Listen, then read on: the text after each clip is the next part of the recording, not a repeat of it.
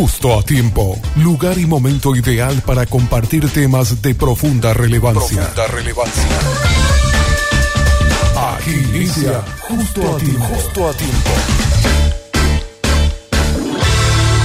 Justo a tiempo, con los pastores Miguel y Lorena Benítez. Pasaron cinco minutos de las 15 horas y ya estamos aquí como todos los miércoles en este bloque que tanto gusta a nuestra audiencia y desde ya te invito a que puedas seguirnos en las redes sociales porque estamos transmitiendo en vivo este podcast a través de nuestro Facebook de Radio Bedira y por supuesto también nos podés ver a través de nuestra web www.obedira.com.py. Bueno, hoy estoy en compañía de William Sormanti, está bien el apellido, y Santiago Achar, ellos son jóvenes de la iglesia MQB Barrio Obrero. ¿Cómo están? Bienvenidos. Muchas gracias por, por habernos invitado a tu programa, este Fabiana. Muchas gracias Fabi y un saludo también a toda la audiencia que nos está escuchando. Tenemos un tema bastante interesante e importante justamente con respecto a, la, a los jóvenes, a la juventud y a la iglesia justamente. ¿Cuál es el rol de la iglesia justamente para responder las dudas eh, que tiene la juventud y también lo que está afrontando la juventud cristiana hoy en día. Bueno, había un refrán muy famoso donde decía que los jóvenes son el futuro de la sociedad y del país, pero en realidad yo lo yo le agregaría a eso, ¿verdad? Somos el presente realmente, el presente y el futuro, porque ahora vamos a trabajar en cuanto a lo que va a venir para el futuro, Williams. Totalmente. Yo creo que la iglesia tiene un gran desafío con respecto a los jóvenes, ¿verdad? ¿Por qué? Porque los jóvenes están expuestos a corrientes ideológicas y filosóficas. ¿Y cuál es la labor de la iglesia? Eh, ¿Cuál es nuestro deber como iglesia en cuanto a una época donde está gobernando el relativismo, por ejemplo? Nuestra labor como iglesia es dar a conocer la verdad. en, la, la Biblia dice que la iglesia es columna y baluarte de la verdad. Entonces nuestra labor también es en responder a esas, a esas corrientes ideológicas y filosóficas con la verdad que es el evangelio justamente, dar, promover justamente la verdad, en dar argumentos racionales a, favor de la verdad, eh, exponer claramente las doctrinas fundamentales del cristianismo de una forma dinámica y sencilla para los jóvenes, en no imitar las modas del mundo para tratar de atraer también a los jóvenes con rendimiento, como lo están haciendo muchas iglesias dentro del evangelicalismo contemporáneo sino siempre promover de una forma eh, clara y sencilla el Evangelio, que es la verdad. Y por sobre todo que contenga Biblia, ¿verdad? Porque muchas veces hay muchas palabras, palabras, palabras y, poca Biblia, ¿verdad? Y cuando eh, y realmente en la palabra de Dios es que está la salvación. Totalmente. De hecho, la escritura dice cómo va a guardar el joven sus caminos, eh, justamente guardando la palabra. Así es como el joven justamente guarda su camino con respecto a eso, por ejemplo, nosotros vemos mucha evidencia dentro de las escrituras. También muchos hermanos, acá como el hermano Santiago, puede dar claramente su testimonio también de cómo él vino a la, a la iglesia y cómo la iglesia está cumpliendo también su rol dentro de, de la sociedad, ¿verdad? Con los jóvenes. William, eh, tengo entendido que vos sos eh, uno de los que está haciendo el curso, uno de los cursos, por ejemplo, en la iglesia, el curso de la roca. Y, y, al hacer un curso así como este sobre la roca, yo me imagino que habrás leído varias veces, eh, lo habrás, obviamente lo practicas, ¿verdad? ¿Cómo podemos lograr en estos tiempos que los jóvenes puedan apasionarse en cuanto a la palabra de Dios y lo puedan practicar? Porque justamente hoy yo traje un artículo bastante interesante donde la palabra de Dios en Santiago nos invita a no ser solo oidores, sino también hacedores. Pero ¿cómo hacemos hoy en día, dijiste, exponer la palabra y el Evangelio de una manera práctica y dinámica? ¿Cómo podemos hacer que, un joven, así como vos, yo te veo a vos apasionado por la palabra, eh, veo que, que conoces mucho, que sabes mucho, y cuando una persona conoce mucho y sabe mucho, es una persona que, se apasionó, una persona que lo estudió y una persona que, lo practica, ¿verdad? Eh, ¿Cómo podemos hacer para que los jóvenes hoy en día eh, puedan apasionarse de esa forma? ¿Y por qué no se apasionan también? Bueno, la escritura nos da justamente las herramientas que son los medios de la gracia. Ese es justo nuestro enfoque por el cual Dios o con el cual Dios obra a través de su pueblo y nos da crecimiento, ¿verdad? Entonces, no, nuestro enfoque como congregación, como iglesia debe ser en mostrar a, lo- a los jóvenes, o sea, centralizarles al- en la importancia y la relevancia que tiene justamente el estudio sistemático, por ejemplo, de las escrituras, ¿verdad? Por eso es que también mencioné hace un momento de no eh, tratar de, de atraer, tra- atraer a los jóvenes con a- a, em, más bien imitando las modas justamente seculares, ¿verdad? En el sentido que, por ejemplo, muchas iglesias hacen mucho énfasis al entretenimiento. En ese sentido, no, no es malo en sustancia, ¿verdad? No hay en esencia. Pero no es pues el todo. El todo pues es Cristo. Entonces nosotros tenemos que instar a la juventud a justamente al estudio sistemático de las escrituras, por ejemplo. ¿Y cómo, cómo hacemos eso? ¿Cómo logramos eso, por ejemplo? Para esta juventud que es, que realmente es bastante ansiosa y que exige respuestas rápidas. Entonces también nosotros como congregación debemos estar preparados y dar una buena apologética en el sentido de que tenemos que también estar preparados para dar una respuesta bastante rápida a las preguntas existencialistas que tienen, por ejemplo. Porque a mí, por ejemplo, en las clases que, que compartimos, hacían, nos hacían preguntas y exigían una respuesta rápida, ¿verdad? Y hacían preguntas bastante profundas, ¿verdad? Que realmente hacen los jóvenes. ¿Y hoy qué en día, por ejemplo. así de repente cuando no tenés una respuesta rápida? Y, y también nosotros como iglesia tampoco, también somos seres humanos y hay que admitir, por ejemplo, cuando uno no tiene una respuesta, para no, para no equivocarse, decir, em, te traigo en la próxima clase o te escribo al privado. Y lo dialogamos y lo vemos en conjunto en base a, a las escrituras. Mm. Entonces, Pero el prestar importancia también a lo que la otra persona, la duda que está teniendo la otra persona también es una forma de, de, de que ellos se apasionen también por conocer, porque de hecho que si te está preguntando es porque le interesa saber. Totalmente. Bueno, yo eh, veo que acá vamos a tener un testimonio hoy de Santiago Achar en cuanto a este tema correspondiente a los jóvenes y la iglesia. Eh, ¿Qué tal? Todo bien, todo bien. Muchas gracias por la invitación, Fabiana. Bueno, queremos conocer tu testimonio en cuanto a este tema, Santiago. Sí, va a ser un poco breve porque es largo. bueno, lo mío inició en el año 97, o sea, bastantes años ya pasaron. O sea, de hecho sabemos que caminar sin Cristo todo siempre está nublado y no, no, no entendemos el, el propósito de, de cada uno de nosotros. Y me acuerdo una vez estaba en una esquina eh, hablando con unos amigos y de repente sale uno y pregunta, cuando uno muere, ¿dónde va? ¿Cómo uno tiene que llegar al cielo? Fue la pregunta. Eso era, me acuerdo, sin Cristo. Entonces yo me imaginé que si una persona moría así de repente, digamos, con viruela o sarampión y todas esas cosas, yo me imaginaba de que de esa forma uno no podía llegar limpio a la presencia del Señor. Luego mis padres se separaron, entonces uno buscaba el refugio. No estaba papá, no estaba mamá. Y mi refugio, lo más rápido del mundo fue las drogas. Caí en las drogas, de repente ya me profundicé mucho más lo que sea la, la marihuana, la cocaína. Y en ese transcurso de, de los años, yo ya me sentía un poco enfermo.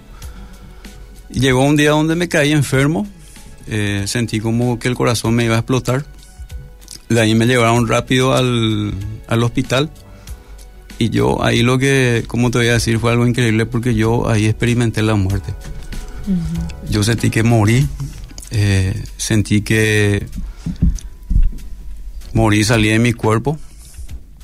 Y muchos van a decir que no, no puede ser, pero yo fue, eso fue lo que yo experimenté en ese momento, Fabiana. Este, Estuve en un lugar, como dice la Biblia, en un valle de sombra y de muerte. Yo tuve la oportunidad de verle a la muerte en ese momento. Había una portada, me acuerdo, del disco de Iron Maiden que yo solía escuchar. Estaba la portada de Iron Maiden con un árbol seco y en el medio estaba un demonio, donde visto que tenía vida eso. Y me comenzó a llamar el San la Muerte. Me extendió la mano y me comenzó a llamar. En ese momento yo clamé, sin conocerle a Jesucristo, clamé y dije, Señor, si vos existís, yo te pido una oportunidad más para que yo pueda volver a, a vivir. Y en ese momento pasaron milésimas de segundos en mi mente donde todo lo malo y todo lo bueno hace en su vida. El 99% fue malo y el 1% quizás fue bueno lo que he visto. Y cuando me desperté en mi cama de recuperación en el hospital, le encontré a mi hermano llorando en mi pecho. Y me dice, no sé Santi qué pasó, pero yo sentí que te moriste y no sé cómo le iba a avisar al doctor, me dice. Y yo sentí que volví a, volví a vivir en ese momento. Tuve esa oportunidad en vida. Después llegó un momento donde me quise suicidar. Me quería suicidar porque nadie me predicó todavía en ese momento la palabra de Dios. ¿Y te era difícil el proceso que estabas Me pasando? era, me era muy difícil. Llegó un momento dado donde un vecino llega y me predica la palabra. Y lo raro fue que no me burlé en ese momento de la palabra del Señor. Me invitó, me fui a la iglesia.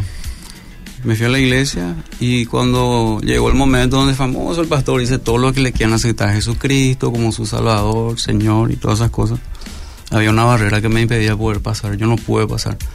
Me, me apretaba el pecho, me apretaba los pulmones y yo no podía pasar. Y sentía que decía dentro mío, si vos pasás acá mismo te caes muerto. Entonces se levanta una hermana que yo no le conocía en la iglesia y me dice, tenés que hacer un esfuerzo para que Dios te, te dé vida, me dice. Tenés que aceptar a Jesucristo como tu Salvador. Hice el esfuerzo y pasé enfrente. Hice la oración de fe, pero yo no sentí ningún cambio en ese momento, no sentí ningún cambio. Pero llegó el momento dado cuando terminó el culto, me acuerdo de la iglesia. Salí en la calle y cuando pisé el empedrado yo sentí que ahí cambió mi vida. Ahí sentí la, la visita del Espíritu Santo en mi vida. Pero cuando llegué en casa, yo quería suicidarme vez. Eso era lo raro.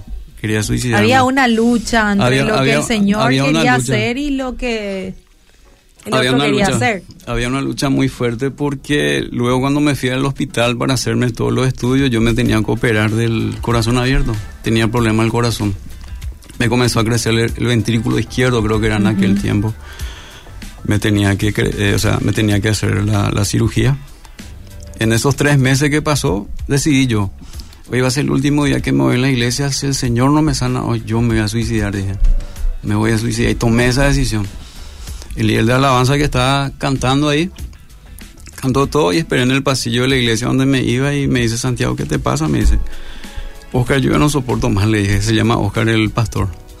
Eh, ya no quiero más saber nada, si, si Dios hoy no me responde, yo ya no vengo más, le dije, pero no le dije que me iba a suicidar. Y me dijo, yo no puedo hacer nada por ti, lo único que te pido es que alce tus manos al cielo y voy a orar por vos, me dice. Y comenzó a orar por mí.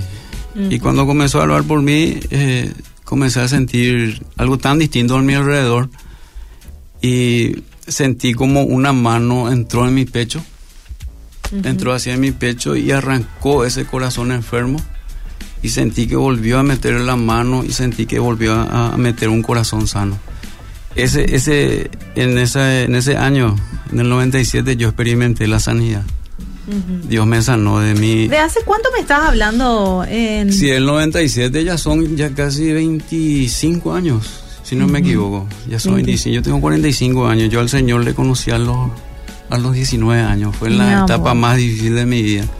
Bueno, pero no todo fue fácil en ese proceso. Después que Dios me sanó y todas esas cosas, no fue nada fácil. Seguía teniendo la, la lucha. Este, mis amigos se burlaban de mí. No, eh, en, la- en mi casa mis hermanos pues, no se burlaban, ahí viene el pastorcito con su Biblia y todas Famoso esas cosas. ese. El famoso. No hay eso. Pero hay muchas cosas más que me gustaría compartir por el tema del tiempo, nomás no sé si va a dar todo, pero Santiago, yo lo que te quería preguntar es, ¿qué fue lo que te enamoró de Jesús? ¿Qué fue lo que eh, te impactó?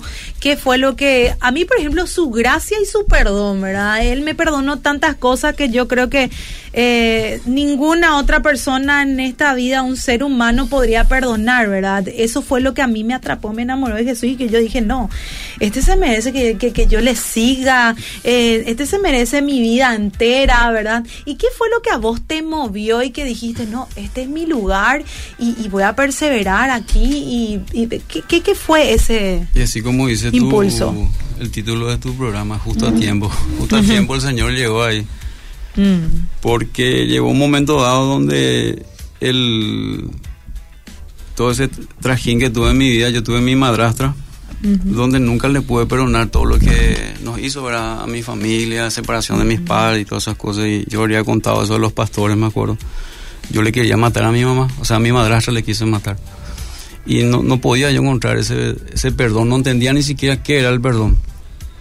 Pero como con el tiempo entendí que, como, como dijo uno, un pastor, dice que eh, cuesta perdonar, dice, pero te va a costar mucho más no haber perdonado. Cuando esa palabra yo escuché, dije yo que tenía que, tenía que perdonar. Hice el esfuerzo y cuando yo perdoné de todo lo que pasé, el trajín con mis padres, mi madrastra, esas cosas, eso fue lo que a mí me, realmente me cautivó, me enamoró. Porque el perdón va, va ya mucho más del, del entendimiento del ser humano, digo, no, no podemos entender eso. Eso fue lo que a mí me motivó y me, me acercó más al Señor. El tema o sea, que vos entendiste de que el perdón no venía de vos mismo, era una fuerza sobrenatural Exactamente. que vino que vino sobre vos y que hizo que vos te liberes de toda esa culpa y esa carga que venías trayendo hace eh, tiempo. Eh, exactamente, fue, fue así mismo, porque era terrible lo que yo quería hacer. Yo quería agarrar a mi madrastra, meterle en el vehículo, irme hasta el puente de remanso, meterle un balazo en la cabeza y atarle una piola como vemos la película y tirarle en, el río. ¿Y qué sentís ahora, ahora eh, ¿qué, sentiste después de, esa experiencia que tuviste de perdón? ¿Cómo te sentiste? ¿Te sentiste aliviado? ¿Sentiste que, cambió algo en tu semblante? o, de repente directo trabajó por, los, por tus pensamientos? Y la verdad que tuvo mucho proceso eso, porque en el momento pues, uno no puede entender eso, no podemos entender solamente con el tiempo llegaban amigos míos del, que eran todavía del mundo, ¿verdad? Para salir. Lo único que siempre me decían, Santiago, no sé qué tenés, pero tu semblante es otra persona, me decía, ya no soy el mismo de antes, me decían. Y ahí yo comencé a experimentar lo que sería el, el cambio de lo que Dios iba haciendo en cada, en cada persona, ¿verdad? Porque yo la verdad me había, en ese tiempo me enamoré bastante de Jesucristo, porque yo salía a predicar en las calles. Salía a predicar, me acuerdo, en menos de 15, perdón, en menos de dos meses llevé 15 jóvenes inconversos a los pies de Jesucristo.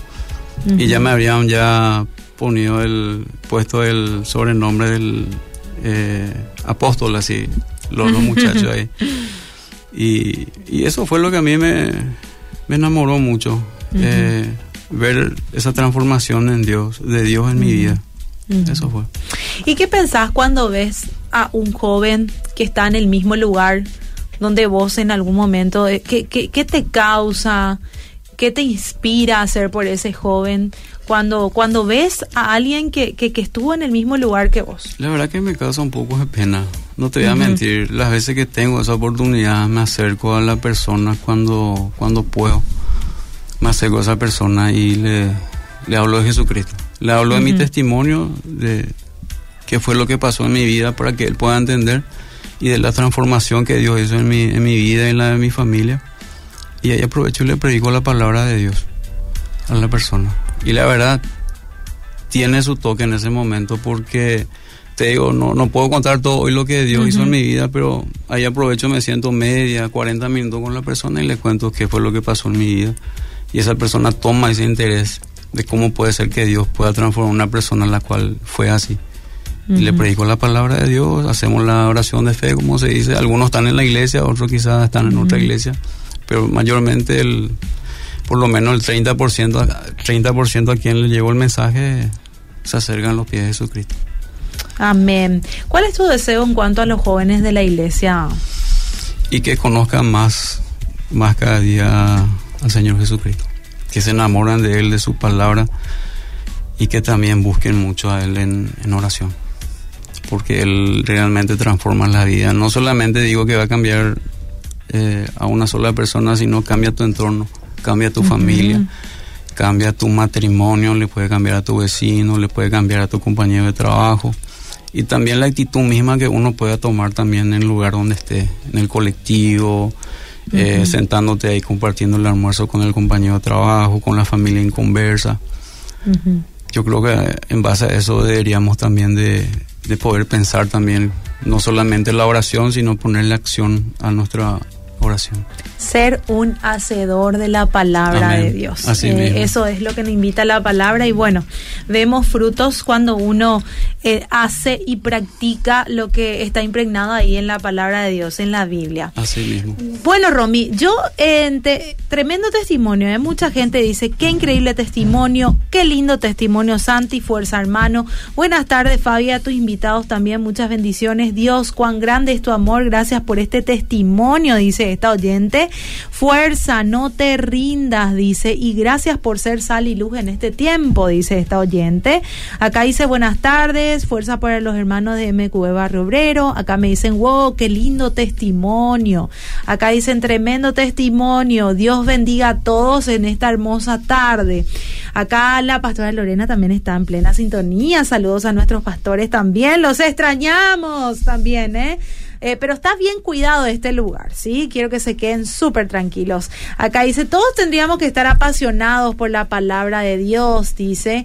Debemos de pedir a Dios que nos apasione por su palabra.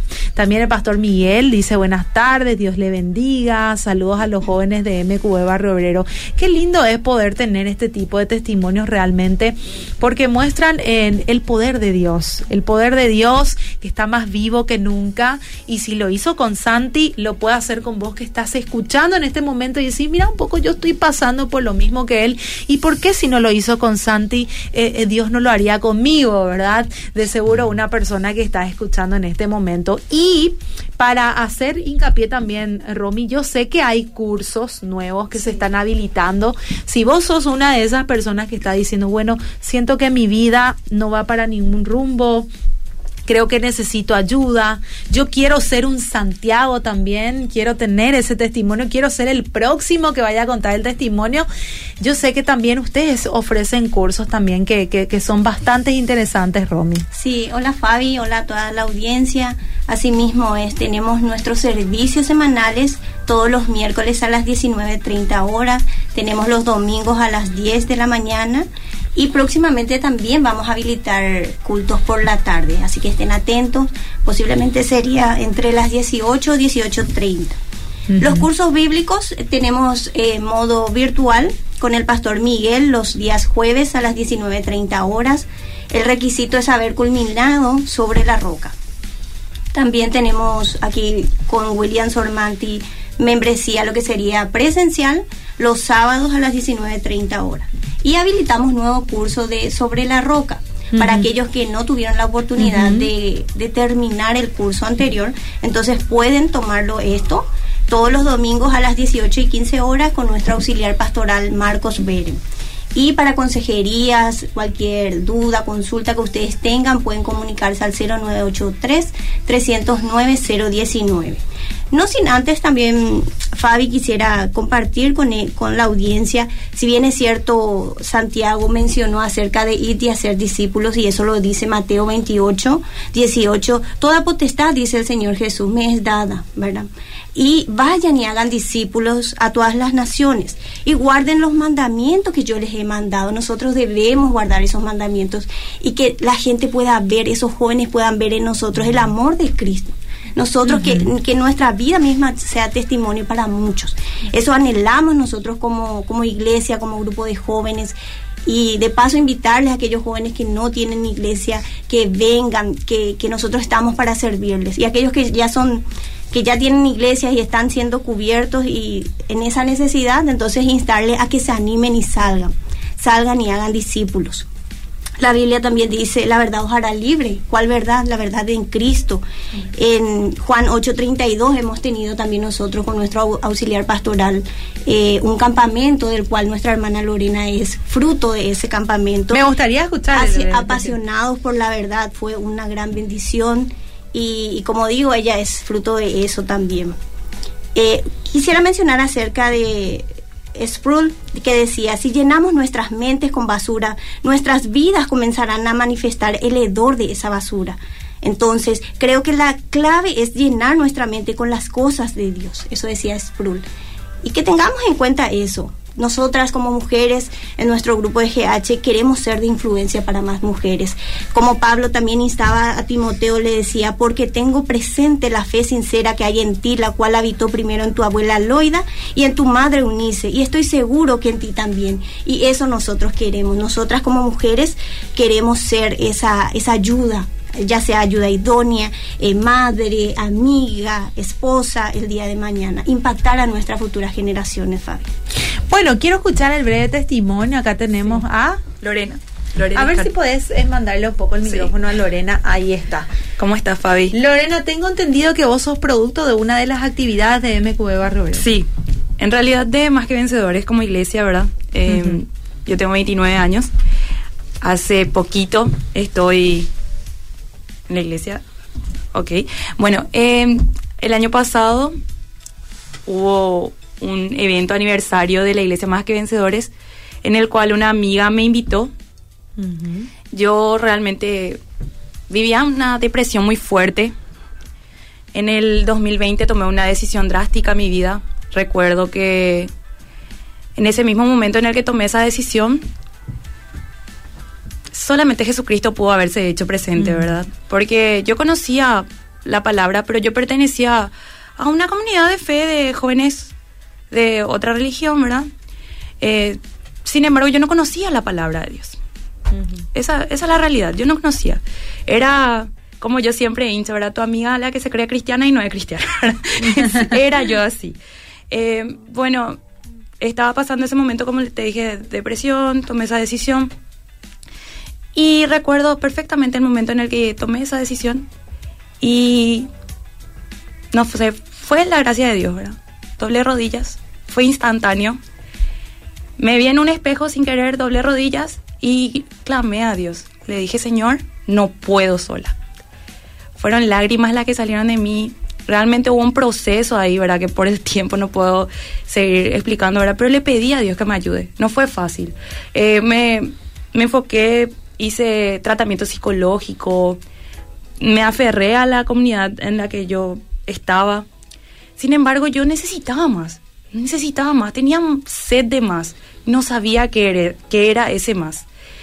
Después, el, el aniversario Más que Vencedores, recuerdo perfectamente, mi corazón estaba encendido, quemándose, y tenía mucho miedo de romper la estructura de la religión, ¿verdad? Por eso yo no, estaba dudando en ir o no ir a ese aniversario. Uh -huh. Y después hice una oración y dije, llévame, Señor, llévame donde te pueda escuchar. Llegué así al, al aniversario, a mí, en serio, ese, ese momento siempre me emociona, porque me acuerdo de esa Lorena caminando entre los jóvenes, impactada viendo cómo los jóvenes estaban abrazados, orando, uh -huh. y realmente hizo en mí. Siempre digo que la oración de mi amiga, la oración de seguramente de mi mamá y otras personas que me amaban, ¿verdad? Que veían que yo estaba en un mal momento, hizo y llevó tiempo, no fue así de la noche a la mañana. De ahí volvió a pasar unos meses en los que yo estaba luchando conmigo, conmigo misma, ¿verdad? Porque me voy a más que vencedores, me quedo en mi comunidad, ¿qué hago? No estoy recibiendo lo que yo estoy buscando, ¿verdad? Con eso no digo que, que no sean el camino, ¿verdad? Pero yo necesitaba esa sana doctrina. Y un amigo me dice un día, me habla de más que vencedores. Después me, me invita así a los partidos de fútbol que tenían los muchachos entre ellos y cosas así. Y me voy a uno de los partidos, así no sé ni cómo. Yo era una joven sin rumbo en el mundo. Uh -huh. Todo lo que empezaba me costaba terminar. Terminé sí que mi carrera universitaria, pero después nada. Era sin, sin cierre toda mi vida. Hasta que llego, llego a los partidos, le conozco La Paz Lore y solíamos hablar así. Hasta que después yo me convencí, dije, me voy a ir a los cultos y me iba en lo oculto. ¿Verdad? No le contaba a nadie, no quería lo que mis amigas sepan, nadie, a nadie, ni mi familia. Y me iba más que bien sobre las entradas, los cultos. Hasta que un día hablando con alguien me dice, espera un poco, vos te estás congre congregando y yo, ¿por qué, verdad? Se notaba. Es que, un, como la Biblia dice, ¿verdad? Se prende una luz para dejarla abajo, ¿verdad? Ah, se, se ve. Y ya se notaban como yo hablaba. Dios ya estaba haciendo una obra en mi vida. Y bueno, me dice, yo te invito, va a haber un, una actividad de jóvenes este domingo y yo te invito para que te vayas. Y vamos, me dice, ¿verdad? Y yo, sí, vamos. Desde esa vez nunca más dejé de irme a, más que en sobre Barrio Obrero. Mi vida fue transformada. Realmente la palabra de Dios la conocí, es viva y eficaz. Era más de lo que yo estaba buscando. Recuerdo perfectamente el día en que yo me fui a ese aniversario, recuerdo escuchar la música El cielo gobierna y dije, Señor, vos gobernás mi vida. Y yo en fe te digo, gracias por sanar mi depresión. Uh -huh. Nunca más volví a tener problemas para dormir. Porque yo hice esa oración de fe. Ni siquiera le dije, ayúdame a vencer esto. Yo le dije, gracias, porque vencí contigo. Y, y bueno, su palabra dice, en el mundo hay aflicción, pero yo vencí al mundo y yo puedo decir que es cierto y que me cuesta, ¿verdad? Eh, muchas personas jóvenes, o sea, me cuesta, digo, en el sentido de que en el mundo cuesta un poquitito, ¿verdad? Que la gente te ve, te dice, mi trabajo, eh, mis amigos, mis amigas, familiares, sin embargo aceptan porque ven el, la transformación en mi vida. Y es un caminar, ¿verdad? Es un paso a paso. Y yo soy muy feliz. Yo en, en, la iglesia, ahora que tengo una comunidad de fe, tengo hermanos en la fe. Eh, cuando el pastor Miguel oró conmigo, él me dijo, tenés padres espirituales, tenés hermanos. Yo me di cuenta que yo pertenezco a un lugar y ese es mi cuerpo de iglesia, ¿verdad? Y bueno, yo quería también hablar un poquitito de las actividades que nosotros tenemos como iglesia, ¿verdad? Sí. Para no extendernos, extendernos demasiado y de a Invitar a los jóvenes. Sí. Y mira que eh, la invitación eh, de ella, yo digo que tiene autoridad porque eh, realmente es producto de esas actividades y animar a esos jóvenes que están escuchando Sí. ahora a que se unan. Le quería comentar que nosotros tenemos antorchas de oración los viernes a las siete y media de la tarde. Tenemos antorchas de oración un lado, por un lado las mujeres y por otro lado los hombres, ¿verdad? Donde cada uno pone las necesidades de su corazón y también de la iglesia, de la comunidad, ¿verdad? Y del país. Hacemos, nos ponemos así a la brecha, ¿verdad? Como centinelas esperando la llegada del Señor. Y ponemos nuestras oraciones, ¿verdad? También tenemos, una vez al mes, tenemos la antorcha unida, donde les esperamos a todos. La iglesia está abierta a las 19.30 horas. Eh, suele ser el último viernes del mes. Bueno, eh, tenemos nuestros grupos hogareños donde compartimos tanto hombres por su lado, mujeres por su lado, ¿verdad? Y es un tiempo maravilloso en el cual tenemos eh, tiempo de poder hablar de la palabra de Dios, de que podamos conocer, estudiamos bien la Biblia, hablamos de nuestros testimonios, nos sostenemos los unos a los otros, estamos con las hermanas y les quería comentar nomás que yo sé que la iglesia ora. Y un día escuché que una joven de la iglesia dijo, nosotros somos producto de la oración de nuestros pastores. Me impactó porque yo dije, ¿cuánto tiempo seguramente oraron mis pastores, mis hermanos, mis hermanas y la gente que me ama, ¿verdad? Para que yo pueda transformar mi vida y poder decir, mi vida es luz hoy, ya no vivo en tinieblas, ¿verdad? Y bueno, oramos, nosotros oramos por las sillas de los templos, de todas las iglesias cristianas, sin, sin hacer ningún tipo de excepción, ¿verdad? Porque Jesús no deja fuera a nadie, ¿verdad? Y te quiero invitar a vos a que vengas. Te digo, si tenés, si perteneces a una iglesia, en algún momento te apartaste, volvé por tu silla. Mm. Todas las sillas tienen un nombre. Ese nombre no está escrito por nosotros, está escrito por Dios.